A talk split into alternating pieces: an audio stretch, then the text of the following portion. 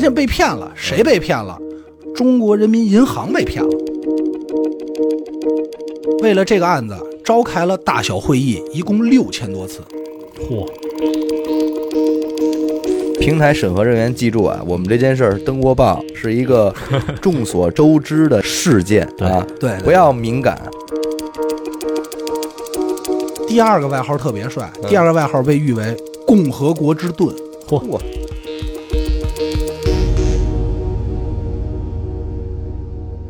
大家好，欢迎收听娱乐电台，这里是悬疑案件，我是小伟”。。阿达学生，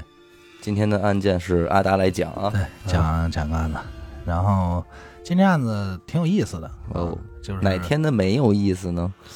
呃这话你得罪人，我看得罪人是吧？嗯我觉得那个反正就我不好意思说吧，就是嗯有一些这台长就是反正那差点意思，呃台长作为呃什 ？么，我我就是我听的案件是吧啊不是你说的那些，我我说觉得差点那意思些什么阿达的 啊，不不不对，尤其米兰最近这两期我觉得都差点意思，行就，是是因为都提你了吗？不是不是就是有这个嗯我这还有一个叫什么达的， 你给我下会儿肖像权的 问题。嗯来继续啊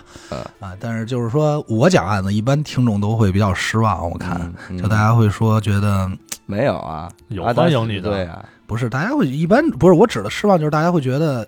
那今天这案子肯定就不变态不血腥了吧？嗯，没错，你们猜对了，嗯我依然不想讲那些，嗯，因为我觉得太黑暗了，还是因为刚开始都会讲那种嘛，对然后先冷静一段时间，嗯。 啊、我先在这之前啊，先简单介绍一下这案子怎么来的。嗯，哦，这个事儿也挺有意思的，嗯，就是好多听众啊，老听众都听过，就是十一期间上过一个案子，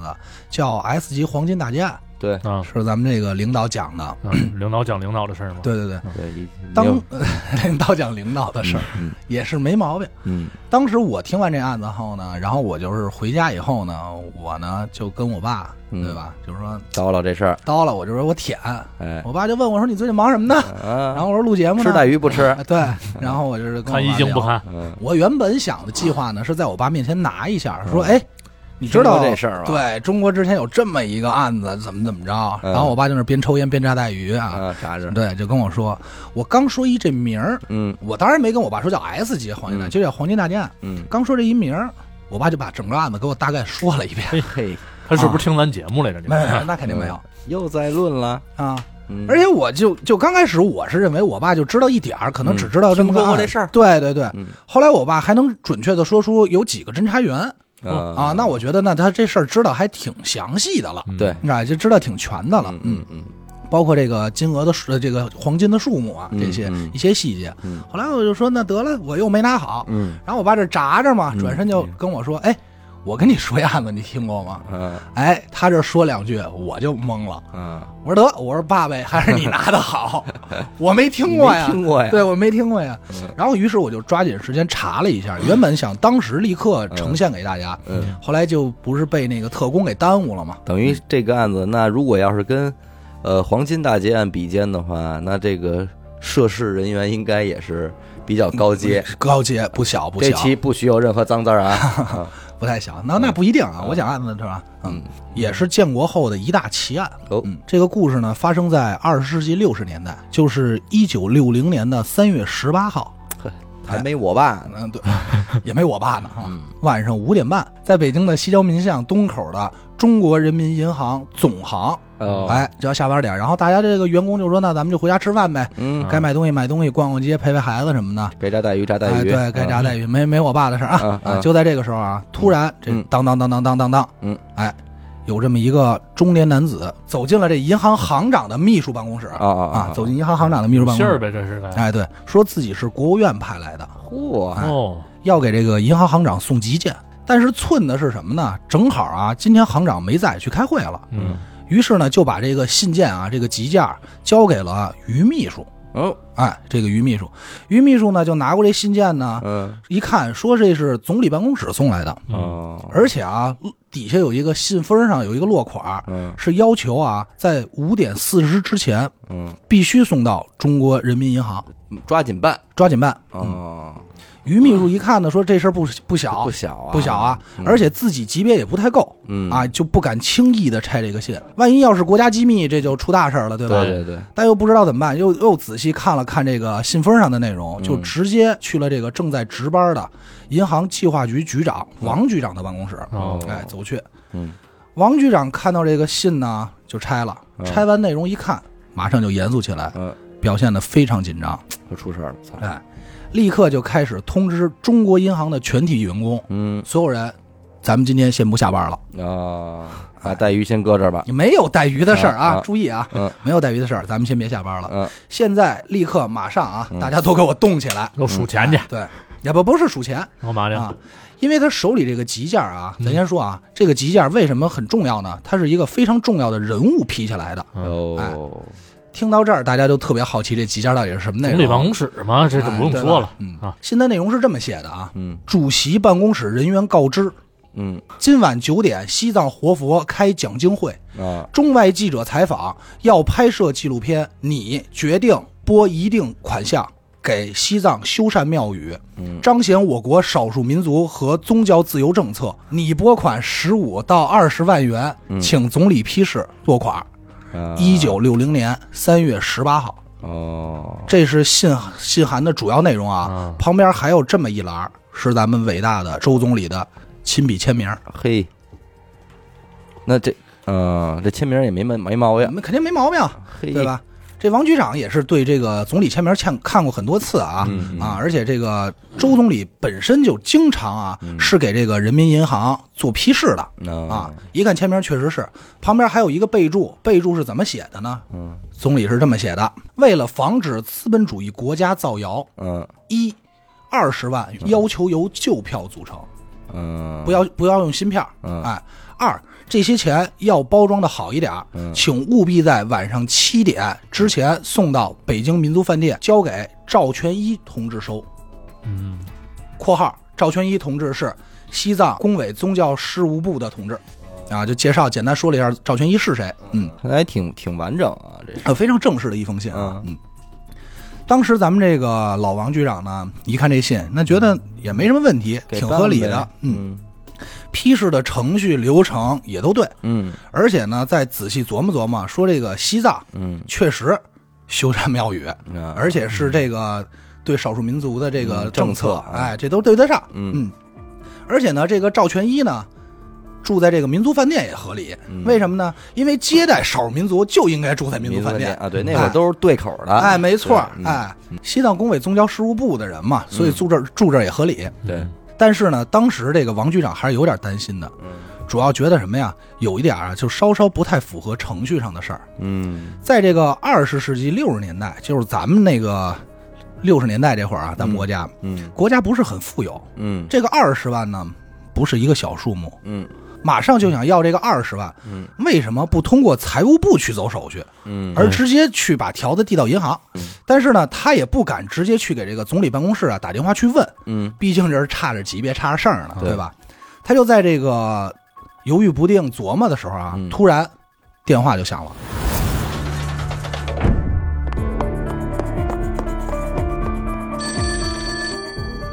喂，是神探阿乐吗？是我，什么案件？没有案件。再见，哎，别别别，我是想听您给我讲几个案件。这种事情不要找我，去听娱乐电台，那我怎么才能加入组织？关注微信公众号“娱乐 FM”，加入微信听众群，那里有你想要的。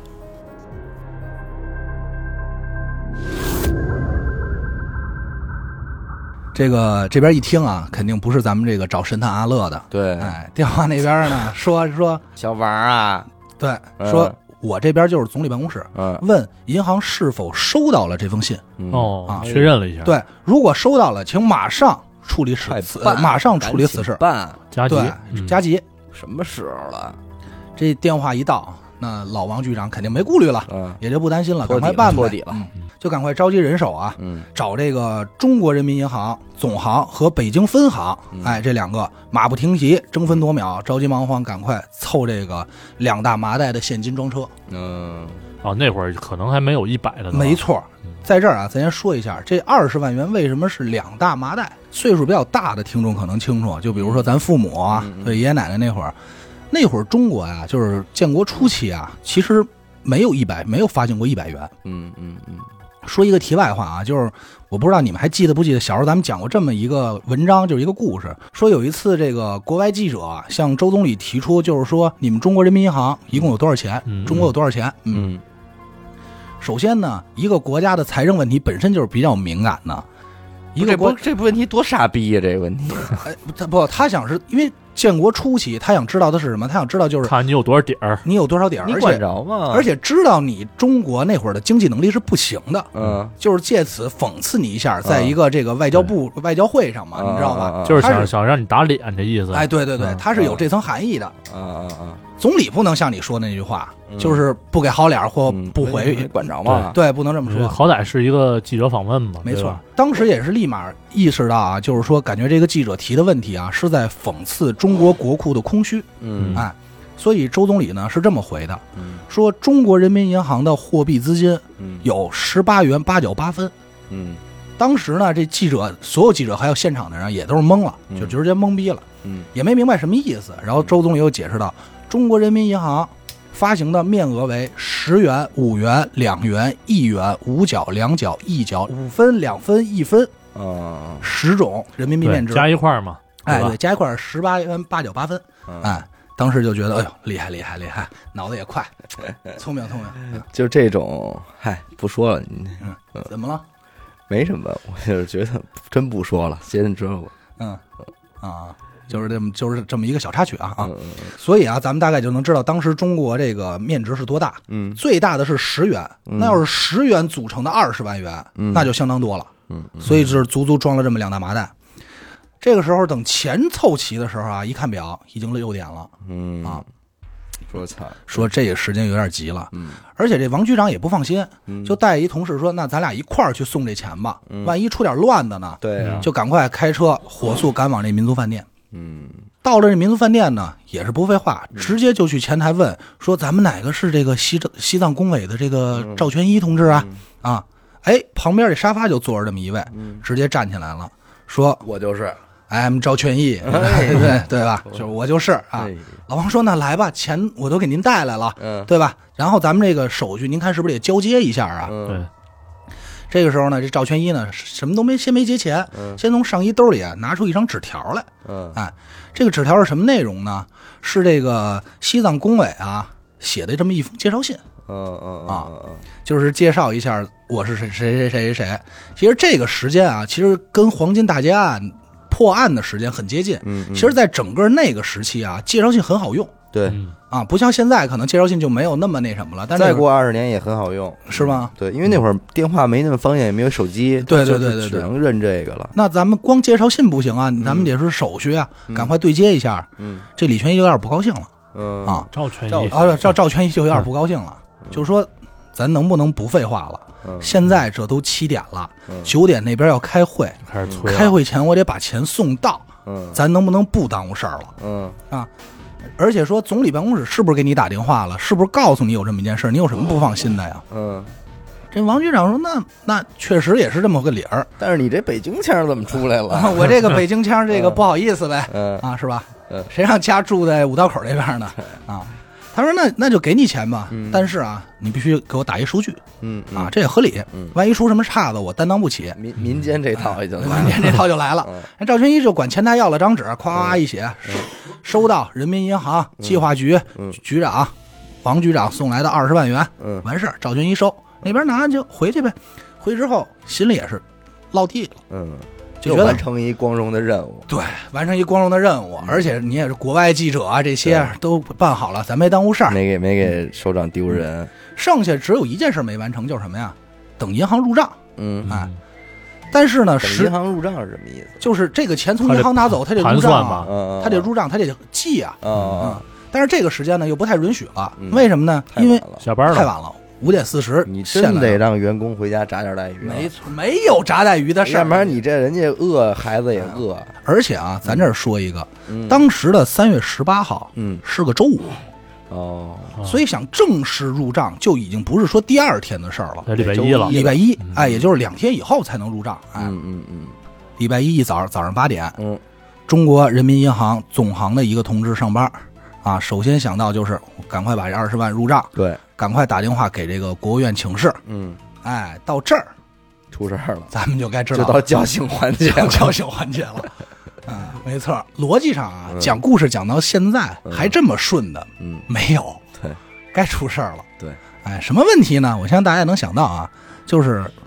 总理办公室说没听说有这件事，事儿啊，没，我们不知道啊，不知道啊，。这二十万就没了，嗯发现被骗了，谁被骗了？中国人民银行被骗了，就是一般啊，都是什么骗富翁、骗富婆，对然后骗老百姓、骗骗这骗当官的，最在狠。银行来了，我听的就是骗这个中国人民银啊行，对，人民银行，嗯，这个二十万啊，在今天看来啊，没多少钱，嗯也不能说不多啊嗯，就是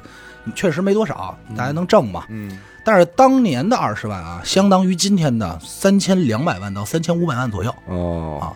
那那这是就是一不个菲大事儿了不啊！菲，而且这是国库里的钱，那可不嘛，这个不是说从个人那儿去嗯骗去欺骗的，而且最重要的是啊，也就是这件事儿最过分的啊，嗯，是顶着咱们周恩来总理的对帽子去骗的。对，那别说啊，咱们周总理直接也就急了，嗯说有人敢冒充我，还冒充我的笔记，嗯是吧？还冒充的这么像，嗯知道这消息直接就炸了，嗯就急了。然后而且啊，传的沸沸扬扬，当时的所有这个百姓什么的也都惊了，嗯而且也都是知道这件事儿了，嗯哦嗯，，还公布出来了，对登报了，登报了。在这儿咱先说一下，就是一九六零年嗯是个什么日子？太好了。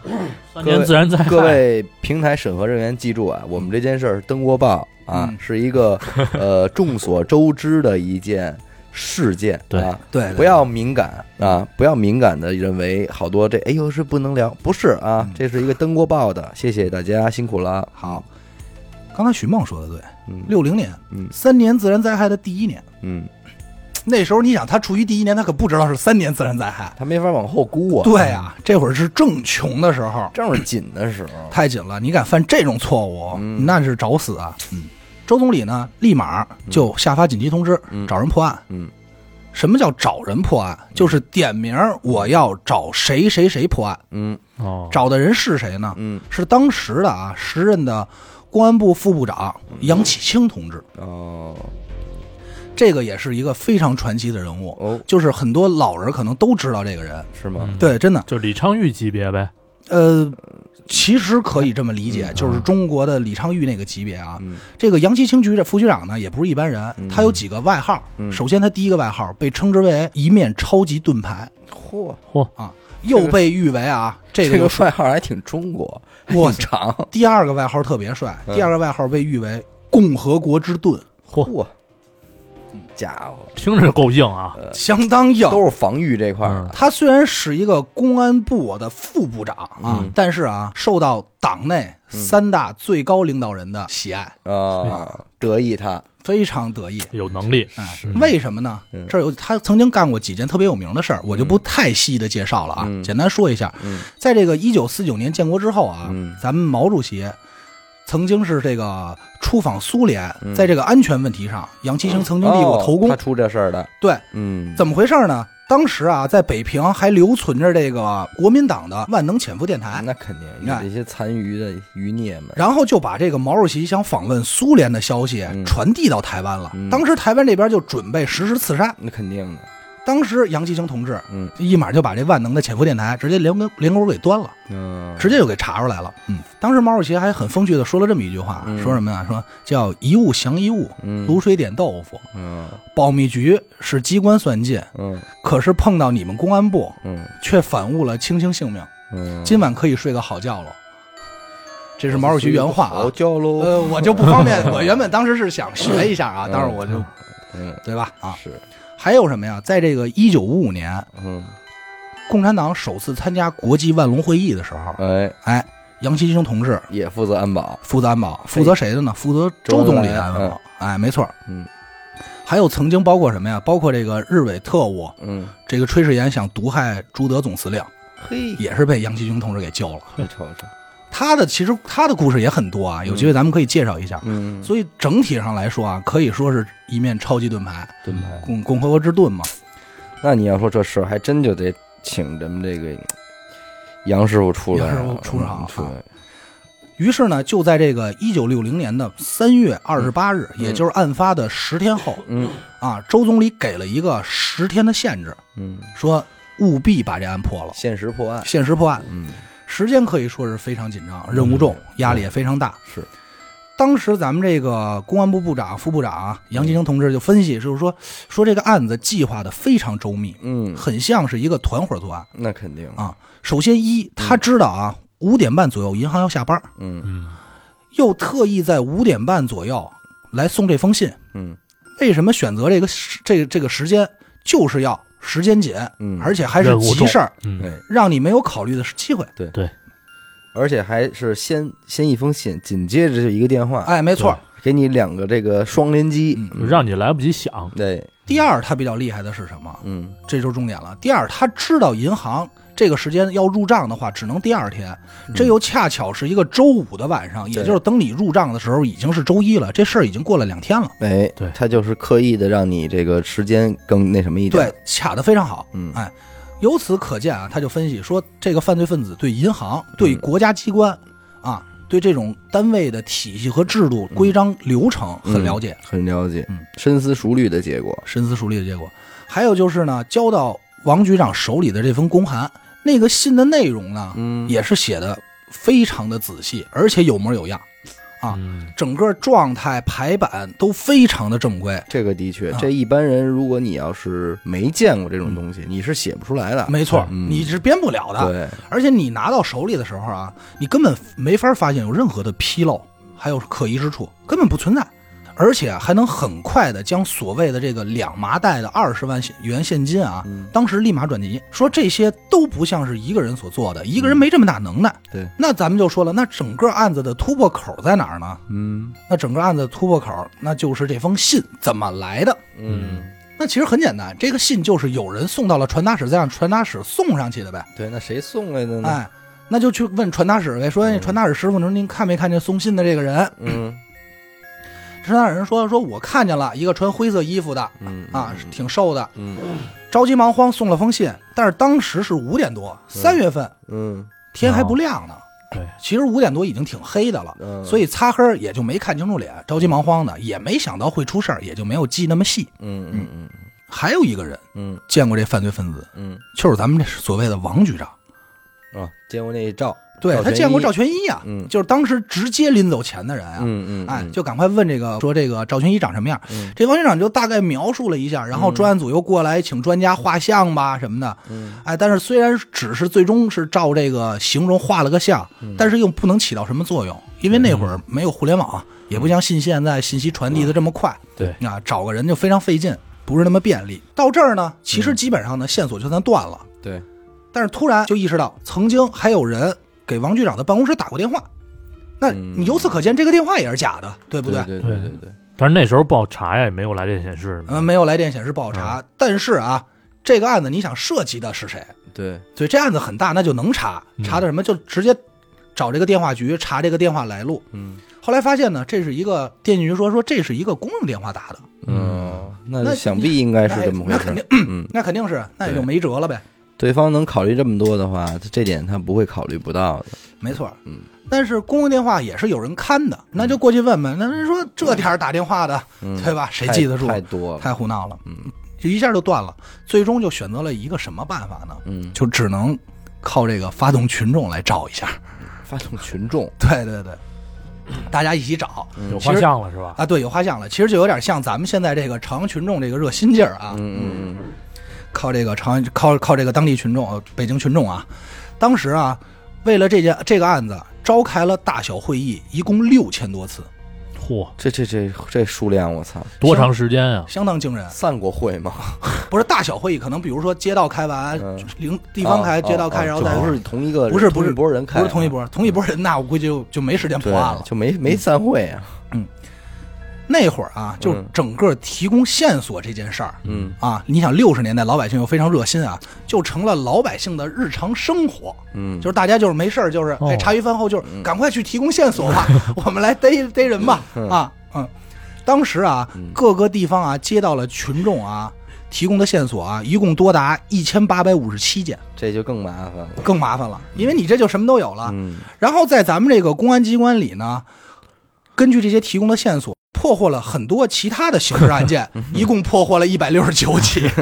有用有用，也挺 好。这这事儿搂草打兔 了。搂草打兔子，就是也算是意外收获、嗯啊，推波助澜了一下咱们这个破案进度。嗯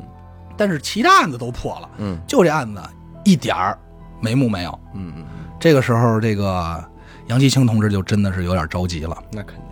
而且最逗的是啊，说一题外话是什么呀？就当时在那个时期啊，因为在北京检举揭发太厉害了，嗯就很多这个犯罪分子啊，嗯自己就走到公安局说那个组织我自 首。我可不是偷钱那个，说我是干别的事儿的。对对对，就就真的说嗯说对不起，我错了，我坦白，希望组织咱们能宽大处理 我，就是别还有再点检举我了，还有点这个大力的治理的这个效果了。嗯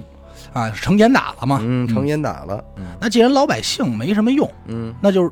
整个事情又只能回到了整个案件的唯一物证，对又回到这封信上。嗯嗯那大家回来再仔细好好看这封信呗。嗯首先先看这信封儿，嗯普通牛皮纸，没什么特殊的。嗯 墨水儿普通墨水儿也没什么特殊的，嗯你这就不好查。嗯查来查去再看这信纸，嗯哎，有点不一样。原本以为是普通信纸，后来发现不是，嗯，它是什么呢？这个信纸啊叫十五行横红格纸，这是一个政哦府制式的一种东西是吧？对在这个横格纸边上啊，还有两条竖线，嗯在右边，在它右边还有两条，这两条竖线是干嘛用的呢？嗯这两条竖线是装订文件用的。嗯，在这个两条竖线接近于中间的位置啊，有一个特别小的一个图案，嗯这个图案啊，就是他们业内人士称之为鱼尾纹嗯啊。这个鱼尾纹啊，在一九五六年实行这个公文改革之后啊，只有国家内部人员嗯才可以使用，嗯，就相当于对外你是买不到的。啊啊，就有这个特特殊制的标制志的。对对对对对，嗯那这一下就对这个破案有了飞速的进展，嗯说明犯罪分子大几率是国家机关内部人员。嗯可你再一想，一说国家机关，那咱就知道中国国家机关可太多了对啊，哪儿哪儿都是国家机关，这种机关单位那可不好找。嗯你哪知道这是哪个国家机关的纸啊？保不齐居委会都使这种啊，对你这没法弄啊，而且也没落款，也没写哪个机机关单位名称。对，那怎么办？这个杨继清同志呢，直接呢就联系到这个国务院，哎，档案部，咱们哥几个帮我一忙。嗯为什么这个档案部能查这个纸呢？因为各个地方啊，写完都要归档，嗯归档以后要上交。嗯他这样上交呢，他就可以挨个比对，找类似的纸，找类似、找相同的纸。嗯可是这不是所有部门都会用到吗？嗯每个部门用的这个缝线这块还不太一样，是吧？就是找完全制是一样的。因为嗯有的，比如说大部分一样，但是可能有落款，至少啊会有能一有标缩缩小一下这个范围吧。没错，就一定要看看这到底是哪个机关单位用的。嗯嗯嗯比来比去啊，这哥几个也是累得半死，终于还真给找着了嗯，啊！这是哪儿呢？国家外贸局的信纸，嚯，外贸局而且啊，还能进一步缩小范围，不光是外贸局，还是外贸局出口部的纸，嗯嗯这么准确，特别准确。那这事儿就简单多了，嗯就直接到这个外贸局出口部问这个有没有叫赵全一的人呗，嗯，对吧？那他肯怎么可能用真名呢？那肯定没有，对那肯定没有啊！正常，只要是个正常人，没有用真名的，对除非想贺号，你知道就吗？是 就是我赵全一在此，除非疯了，你知道吗？嗯然后又回来再仔细端详这个字，就发现有什么不同啊？嗯任何整个啊文字上啊特别合适，只有一个字写的有点不太一样。哦什么字儿呢？人民币的币字儿，哦，这个币字儿不是上头一撇儿底下一个金吗？嗯对吧？对咱就算写连了，也是甩一下一撇儿底下一个金，那么垂下来，对吧？嗯嗯这个“币”字儿它是怎么写的呢？嗯，它上头是一撇儿有，还有一个“捺”，再回来，有点像画一个闪电似的，底下再连这么一个金哦啊，有这么一个这写是法，一种书业风格了，算是对吧没错。嗯当时就直接就断了，说能这么写这个字的人民币的“币”字的人啊，嗯一般是会计部门或接触财务的人，嗯，他们有这种特殊技法，对他们会这么写，很多人就不会这么写，甚至于不认识这个字，嗯但是他们会这么写，就习惯性的去这么写嗯啊，就跟咱们小学数学老师写那个字儿老 Z 字嗯字母 Z 老中间加一点儿似的啊这，这嗯这这会计部确实是，就是只要学会计的话，他们数字都是有特殊写法的。嗯，因为这个，我妈之前就记过账嘛，然后我问她嗯是说吗为什么这样写，她说这个呀，这个数字你写上之后，这个账别人改一眼就能看出来。嗯哦，你像咱们那个三，按正常上学的时候写三特圆乎吧，嗯一改改八不好不好辨别，嗯是这么来有的。道理哦嗯有道理，嗯。然后呢，当时就直接锁定了一个十个人，嗯就直接锁定这十个嫌疑犯了，嗯，就是一下就范围缩小了。嗯再根据一九六零年三月十八号这个作案时间嗯逐一排查，直接目标一人，是吗？直接就查出来目标一人。嗯，而且这个人确实是外贸局出口部的。这为什么能给搜出？中间就这十个人里只有他当天不在，哦，直接就给锁定了。 这个人叫什么呀？叫王卓呵，三十六岁，哦嗯辽宁省嗯辽阳县人。嗯一九四一年参加过三青团，嗯，一九四三年加入过青帮。嚯，这个青帮不是咱们说死狗那清河帮啊，虽然差一字儿啊，嗯这个小伟应该知道一点儿、嗯，啊，就是说是因为我不太了解这个帮社会会啊、上的社会上社会上的是吗？对社会上的哥哥是你，嗯，社会上的哥哥们嗯，不是这一个人怎么最后能辗转进入国家系统部门呢？四三年还没建国国呢，哦，嗯还没建国呢呀，对吧？嗯嗯。因为我知道的，我稍稍查了一下啊，说当时那个在这个晚清和民国时期，好像有三大社会帮派，嗯，一个是这个就是红青红门帮，嗯啊，青红帮就是红门啊是吧？嗯，对，青帮红门还有就是这个哥老会哥老会，啊，这仨啊、嗯而且我还查了一个比较有意思的啊，嗯就是这个青帮有这么十大帮规嗯啊，我这捣鼓一下啊，嗯大家当个题外话小插曲：嗯一不准欺师灭祖，嗯二不准藐视前人，嗯三不准提闸放水，嗯四不准饮水代铅，嗯五不准江湖乱道，嗯六不准扰乱帮规，七不准扒灰盗垄，嗯八不准奸盗邪淫，嗯九不准大小不尊，十不准带发收人嗯，啊，就是大概这么一个帮规啊就有点还黑化，啊，对，有点黑化，还挺有组织有纪律的。嗯青帮红帮那个嗯最最那个什么的一个，我之前是不是说过，一个是许冲不许赖，一个是许赖不许冲哎，呦，这我我不太清楚，你之前说过是吗？嗯就是是你讲讲，呃，青帮啊，我又没记错的话，青帮应该是这样，就是说你是青帮的兄弟，嗯你在外边出了事儿了嗯，人家给你怼怼墙角了，嗯，逮着你了，说你你们阿达你是不是青帮的？你可以说我不是，哦嗯你可以说我不是，保密哎，你可以赖掉这事儿嗯，哦，但是你不能出去外边儿。你干点什么事儿？你说我是青帮的，哦，这不行。这样哦哎，就是对自己人，你可以说你遇到难处了啊，出事儿了，你可以说，哎，我不是大哥，你认错人了，这行。但是那个你要是外边的人，你想冒充青帮的，就办你啊哦。但是红红门恰恰相反，红门是许冲不许许赖，赖啊，对，就是你今儿跟外边儿，你要你不你也不是我们红门的人啊，不是红门兄弟，你也出去了，你人家怎么着，你办完事儿，你说我是红门的，嗯，行，可以你可以啊，但是好那就像逮着你了，回红门了。 对，你要是敢说这话，我们还就收你了，收了 对，收你我操了，认你了。但是以后你要是出去敢说你不是，啊，那就办你，这么狠，哎，就不许不许冲，不许赖，这俩还正好相反，有点相反嗯，有点意思。青红。啊，嗯咱们说回来啊，嗯再说这个王卓，嗯这王卓也不是一般人。嗯，一九四八年从东北大学经济系毕业后，嚯，那这是在这来到这个北京，高才啊高才，高材其实是个高材生，来到北京一个看守所当过一个多月的这个收发会计，啊，所以他对财务这事儿本身就很了解。嗯那肯定啊。后来呢，又到一九五一年，又毛遂自荐进入了这个中国进出口贸易公司打工，嗯再到一九五二年九月到这个出口部工作。嗯为什么刚才小伟问说怎么能直接锁定呢？嗯刚才有几点，一个是当时作案时间的时候他不在，还有这么几个，嗯就是他身边的同事提供了一些线索，你听你也觉得挺可笑的。嗯嗯 这个王卓有一个同事叫董林，嗯他是这么说的：说我怀疑他好几天了，原因是什么呢？很简单，嗯第一条啊，案发当天，王哥请假没上班，嗯说是带母亲去积水潭医院嗯啊看病，这都太熟了，这 他地母亲名是不是骨折 了？ 我也不知道啊、嗯啊。但是后来发现呢，他和他母亲呢都没有去那家医院、嗯啊。第二呢，就是我跟老王第二天我们俩吵了一架，嗯原因是什么呢？是因为当时办公室的所有人啊都在聊闲聊，而且聊的是什么呢？聊嗯就是的这案子，就是这案子，嗯，因为这个案子太太有名这啊了， 这很正常。嗯，茶余饭后嘛，对吧？呀？这傻逼是谁呀对，王王说不爱听，妈怎么说话呢？哎，还真差不多， 是吗？这就这就 这么愣。因为什么呀？你看啊，嗯咱这儿说啊，嗯闲聊闲聊就说什么呀嗯？因为当时不是给这犯罪分子画像了吗嗯？就说这犯罪分子眼睛特小。哎，怎么长跟王卓似的呀？嗯哎，没错，董林就随口说了一句说：“这一定就是老王啊，啊因为老王本身眼睛又不大。哎呦，那他可吓嗯急坏。了”，老王就急了，站起来说：“你你他妈说什么呢？嗯操操，你你怎么这诬陷好人啊嗯？就非要拉着我去找领导去，啊！说这不行别别评评 理，对，说在在家门口挨欺负 了，给欺负 让人了，给欺负了。 真行啊。只是这董林就说没见过这样的，对不对？嗯还有一个呢，就是最近、这王卓也不去食堂吃饭、嗯，啊，天天啊说就是我们可吃不了这 个，有现在吃不了嗯点这像个严苛啊啊，我们可吃不了这个。啊！现在也说也不跟我们去食堂吃饭，嗯最近、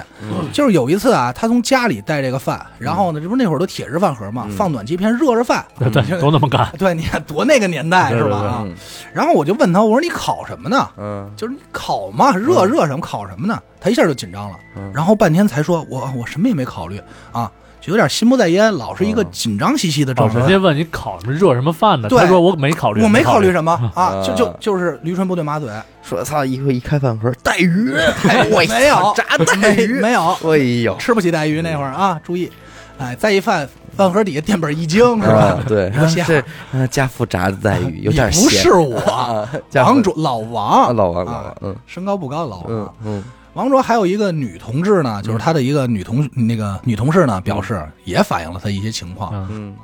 说他说王卓是一老会计了，嗯那在业务上很熟练，蹭蹭蹭，数学很好，嗯哎，脑子反应很快，嗯搞这个数据统计啊、计算什么的、嗯啊。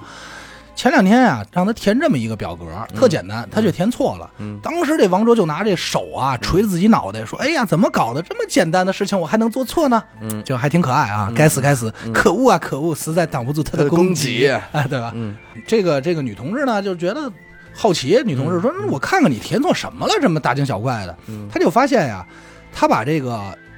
一个这个数啊多写了一个零、啊，嗯也没什么大事儿。然后我就跟她说：“我说多大点事儿啊，不就多写一零嘛，嗯对吧？嗯你这你这个又不是没写过这种东西。嗯”然后这王卓一下就急了，嗯，说：“写这一个零，多一个零，差着事儿呢，嗯从上从千就变成万了啊。”然后呢，我就说你怕什么？你又不是没算过这一万、两万、十万、二十万呢。嗯王卓当时又急了嗯啊，说你怎么能血口喷人呢？我什么时候骗过二十万啊？啊 你知道吗？ 说说这这这谁谁说的？我带你找领导去，你这个、嗯又找了一个，对，哎其实领导也够忙啊，真吧是，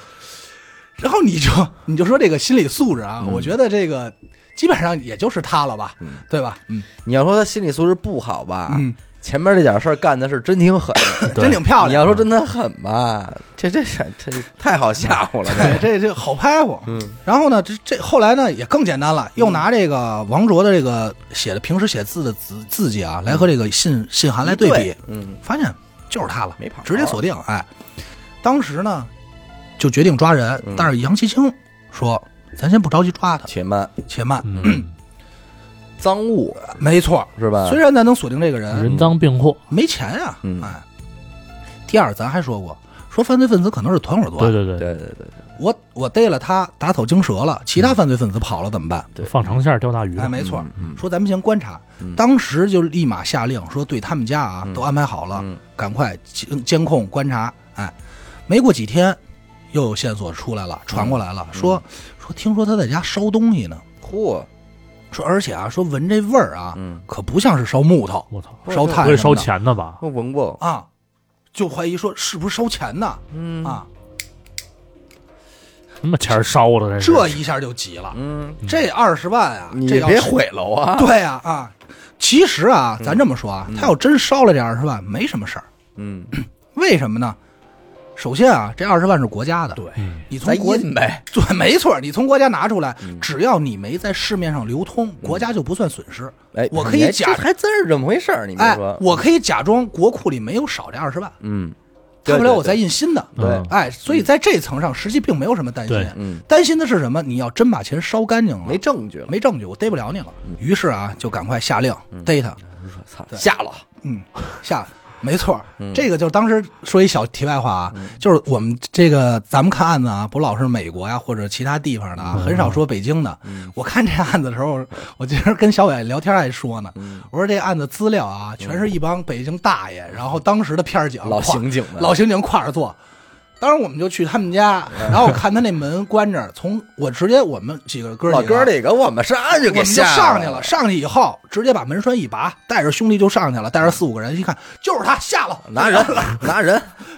就是感觉特别像看当年的《法制进行时》， 你知道吗？对对对就一帮六七十年代的那啊种，是不是你？就那种特别逗，动啊，叫什么名儿？没错没错嗯。嗯，蹲下，托你听见没有？蹲下，俩裤裆里塞着雷呢，嗯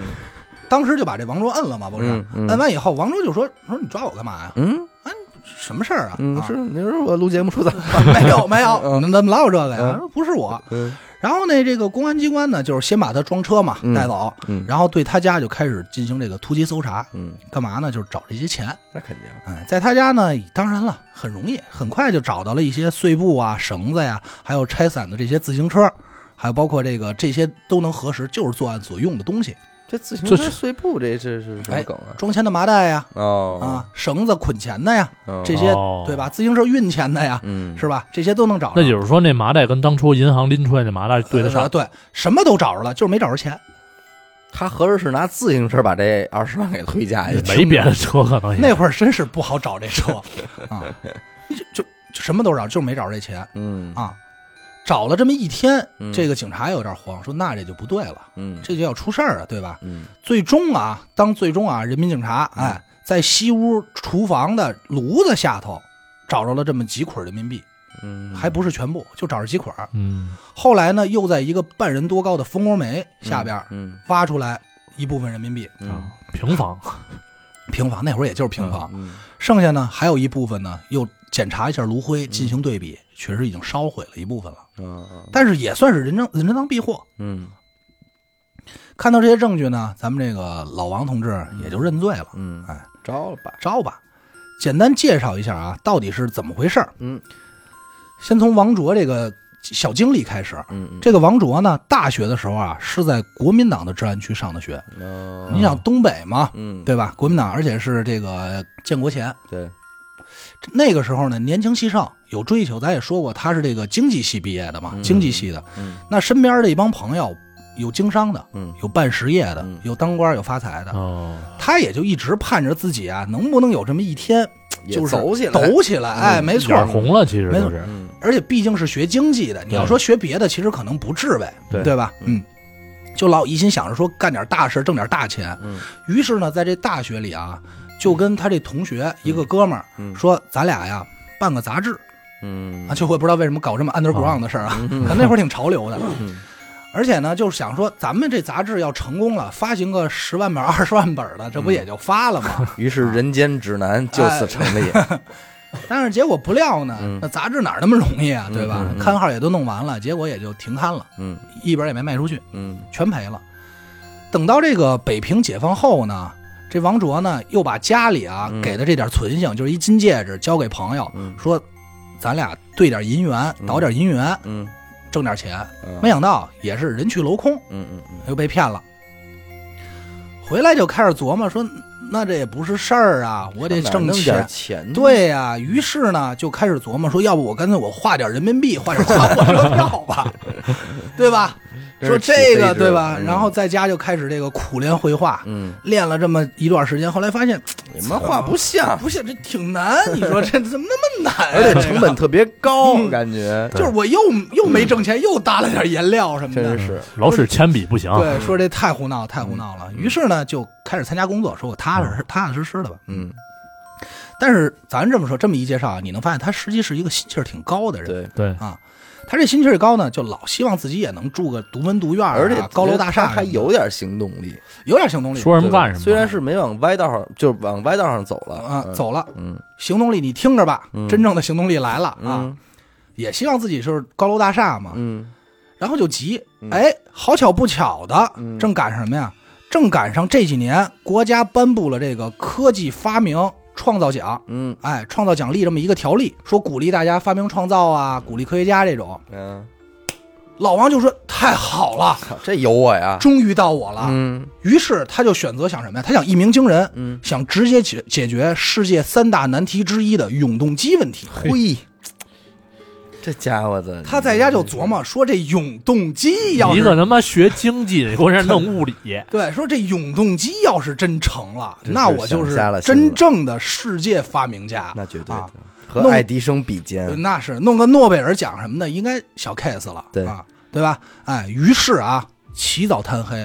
啊，买资料、嗯读书， 把所有时间啊都搭在这个永动机上，嗯最终得了肝 炎。但是呢，功夫不负有心人，嗯经过四五年的努力，嗯，造出 来了。嘿，你瞧瞧，是不是就是只要他你一直摇，他就能一直走那种？ 那叫啊人力机啊，人力就是这人力我发动。我这款永动机 就是只要你一直摇这个摇把 儿，不是，他有这他就能他跟人介绍一直运，动我这款永动机，请大家看好了，我这款永 动机啊，只要我这么一直还得喘着气，是吧？对，不是？等会儿我换只手啊，你放脚上不行 吗？哦，脚蹬子啊对有道这理，款有道理。，脚蹬也一直能够运转下去对对对对对，有点像那个零零七达文西。我这款手电，只要你要用光一照它，它就亮；但如果没有光的情况，绝对不亮， 绝对不亮。然后他这不是研究出来了吗？嗯造出来了，四五嗯年的努力，哎，嗯他就想把这个科研成果往这科学院上报啊，啊，上报。看看玩意儿吧，老几哎，位。看看真东西吧。啊科学院那几个就抽着烟说说，永动机这事儿压根儿就不行啊！ 啊说这东西从这个理论到实践都是扯淡。嗯，啊，你这个选题上来就选错了，啊！嗯异想天开了，小同志。而且你看你这东西啊，远看是条狗，近看是条狗，对吧？骂它它不走，一拉它它死走。狗，嗯没有死狗，子轩在那儿了嗯，啊！但是我相信人家那永动机还是有点科学科学依据在里头啊。那王卓肯定急了，说你们不懂，你们真不懂。王卓没急，嗯一下就疯 了，直接就给刺激着了，嗯就直接就回家了，嗯就说得明白了，嗯我大概明白了，于是就下定决心，嗯。我呀走偏门吧，还是想起当年在青帮的那些个知识，对，知识了，走偏还门是吧小时候学的东西扎实。你说，学什么呀？学骗术，嗯，又来了啊，风马燕雀又到了，又来了，嗯哎，于是啊，他就开始拿各种资料进行对比和分析，嗯国内的、国外的、古代的、现代的各种骗法，哎，赶快就天天在家就是研究这些兵法，你知道吗操？大案读书就上了，上来了啊！开始干嘛？开始首先啊，先开始伪造这些什么介绍信呀、嗯哎过路条啊、这种，都成功了。嘿，嗯，小试牛刀也不会嗯也也不不会会办什么事儿，不会变就的为练练手，啊就为试试能不能成。嗯哎，而且他还觉得这事儿几率挺大，他觉得自己有搞头，嗯我可能真的这这门里有我，有我，有我哎。然后呢，那咱们就这儿有一个疑问啊，嗯整个案件最重要的是什么？嗯最重要的是周总理那签签字名儿儿，对，哎，这是西湖，那可说，他怎么能模仿的这么像？嗯他又怎么能知道周总理这个签名是怎么写的呢？嗯首先啊，他在这个单位啊，经常有机会能看到总理的一些批示，啊，就是哦他就具备领导这的条批示件了，他就能看见。嗯而且呢，他发现啊，有一个只要是总理批示下来的文件，嗯，下方无条件执行。嘿，你瞧瞧，他真是也是看准了一个时机，很聪明。嗯其实咱们想着感觉好像是挺挺那什么的，但实际你仔细想这事儿嗯挺有脑子的。对，发现哦，只要是领导一写这边儿直接执行。嗯哦，你琢磨明白了。嗯，他又开他就开始说说那这个我是不是就应该模仿这个？对，那你说我模仿这个我写什么呢？要不我就写这个。周总理批王卓 前， 他俩琢磨这个，他后来觉得这个可能不太不信，像话，我估计这我们局长可能不太信这对事儿哈可。能是，然后呢，他就琢磨了这么一个惊天的骗局。嗯有这么一天，他回家，嗯回家路上呢，去这个公安部礼堂看电影，嗯，碰见俩喇嘛没，有没有没有没有，那过了。在这个电影院两边啊，嗯挂着毛主席、刘少奇、嗯朱德和周恩来这些伟人的题词。啊嗯写着这个字。当时啊，很聪明，立马拿出一张纸，还有这钢笔，就描把嗯下来，周总理的这个题词嗯给拓下来了，啊给临摹了。嗯回家以后啊，天天就书法家了，嗯练字，嗯，学习，认真比对，每天就干这件事儿，嗯啊，最终可以以假乱真。可以，可以其实他有这点功夫啊，我告诉你，弄点假字块一模仿，潘家园一卖也可能发也行了，了，对。真的。嗯然后再来说说他这个拨款的事儿啊嗯，他这件事儿其实玩归玩，闹归闹啊，嗯这件事儿他处理的也是很聪明的。嗯首先啊，他写这个拨款写的是什么？整个拨款的意思嗯是毛主席的意思，啊，哎，就是涉及两位重要人物，对，首先是毛主席主席嘛嗯要批这么一件事儿嗯，嗯哎，然后总理来批示拨督促款你，赶紧办，对，哎，哎，表明来头。那这个时候你搬出毛主席，谁敢、谁敢不信？谁敢害怕嗯啊就呀？是的对，谁不害怕呀？对吧？？嗯而且啊，拨款拨款的目的是什么？嗯为了修缮庙宇。你瞅瞅，这个时候啊，嗯正好当时那一个时期，嗯整个新闻呀、广播呀都在播播播送这个，就是都在播这因个为新西闻。西藏是后解放的，没错，哎，哎，小伟说的对，嗯都在播这类政策嗯。一九五九年，平息西藏叛乱，嗯西藏的消息，尤其是这个西藏活佛的这个活动，嗯，是当时国内最有吸引力的消息这些仁波切，啊！对，嗯而且啊，咱再多说一句，就是他为什么要写是十五至二十万元？嗯他为什么不直接写二十万或十五万元？他为什么写？首先一，一般这种申请款或者申请批条，嗯一般都会给两个或到三个方案，给一个区间给一个啊不是区间就是几个选项啊，啊，让领导来选择是哪一个嗯啊套餐，套餐。哎，对你到底选择哪一个？嗯哎，所以整个这一些嗯，都模仿的非常有模有样，他都考虑到了。可乐不加冰什嗯么的都想到了，包括写这些啊，包括外国记者参与拍摄，嗯要求提供旧票、嗯啊，要捆得好一些，嗯找一个充分理由。为什么？因为新票有连号，嗯，有连码，怕被逮着嘛好，查容易发现。嗯嗯啊，然后我又分析了一下，为什么当时这是我自己分析啊？为什么当时王局长看到这条没有质疑？嗯是这样的，就是如果你拿新钱去，这是我自己琢磨啊，你拿嗯新钱去的话，国外记者肯定会认为你们这是装模作样的，嗯，就是特别刻不意真给，特刻意做这件事儿。嗯但如果你拿旧钱，好像是啊，我们本身就已经准备好了嗯啊，就是你拿走，我这是我自己多想啊了，嗯嗯，所以就给这，这件事儿增加了一个更可信度。所以嗯当时并没有怀疑为什么要用旧票这件事儿。嗯嗯那剩下的事儿就大家都知道了，就跟之前讲的一样嘛。嗯啊，他在这个剩只剩下的只是他的作案经过嘛，就是他在民族饭店取完钱，嗯又找了一辆三轮车，花了一个小时四十分 钟把这点钱运回家。嗯，操，啊你说这个若干年前。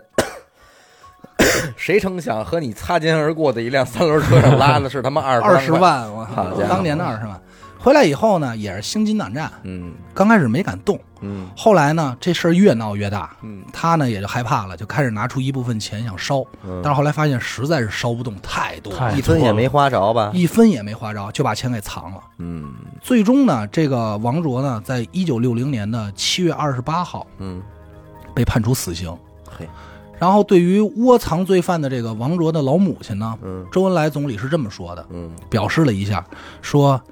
还是不要重判，嗯中国就是妇女有几个不顾孩子的呀？哦嗯，你看，那就成教人情儿，于是呢，就是判了三年这个有期徒刑，而且还是提前就释放回东北老家了。可以的，嗯漂亮了，这就这老王还有一媳妇儿呢，啊，还哦还一媳妇妇儿呢呢，，他还有孩子呢。其实哎呦，他这媳妇儿呢，本身呢，两个人呢，他跟这个老王呢，就一直是貌合神离那么个状态啊。嗯各玩各各的，玩儿对也没，咱不能说各玩儿各的啊。好长时间也先锋是青年，不说话了啊，基本上也没有什么感情了。嗯这个王卓被判刑两年，处理两年以后啊，死刑两年以后呢，他又重新嫁人了，但是依旧生活在当时的那个院子里，嗯 一直到这个一九九三年嗯，拆迁了。嘿，你瞧人家这媳妇儿哪 儿的事儿，到这儿，嗯这案子就讲完了。嗯但是最后啊，有一个题外话，嗯，这件事儿啊，其实有一半原因要赖王卓的母亲。这此话怎啊讲呢？呃，说的他母亲，他说过什么呢？这么一句话，嗯他的教育方针是宁养贼子，不养痴儿。哦，就是我宁愿我们家这孩子干点儿，干点大事儿嗯啊，恶人嗯干点大事儿，也不养一个没用的孩子。那这还是得多判几年， 老母。这就有点什么呀？就是其实有点急功近利，其实就有点像咱们有时候老说，就是望子成龙啊，就是有的时候是有咱感人啊对对对，有的时候我觉得还是不要说是做很多事太急功近利嘛。其实关于它货币这个事儿，我也有一个想法，嗯很有可能就是当时的想法是，所有对外的这种涉及到货货款的这种事儿，咱们用新片儿；嗯，内政的呢，咱们就用咱们的旧币就旧完币了。啊，哎，省哦得对外咱们就用好新钱，显得咱嗯嗯对，哎好看好吧？看，嗯嗯对，那就是什么也别太假。嗯，就这些，我觉得他他要就币这一点，一定是从时从当时他那个职位里边的考虑来讲，是一个非常合理的事儿啊，更加促使这件事儿的真实性的一个行为，嗯，对吧？